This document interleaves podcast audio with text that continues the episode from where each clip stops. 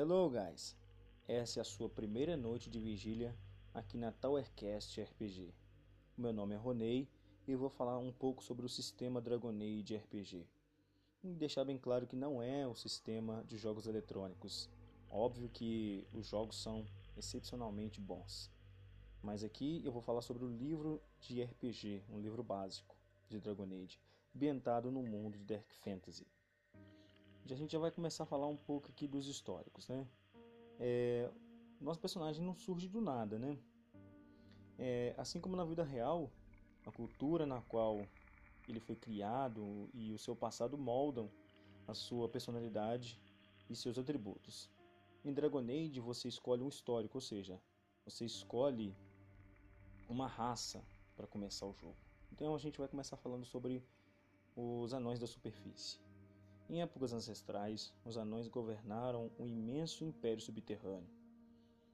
Tinham muitas cidades, todas conectadas pelas estradas profundas, que estendiam-se abaixo da superfície.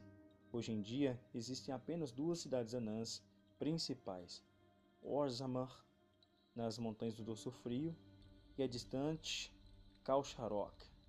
Ambas travam uma guerra infinita contra as crias das trevas é uma luta aí que é travada há mais de mil anos aí, né? Entre os anões e as crias das, as crias das trevas.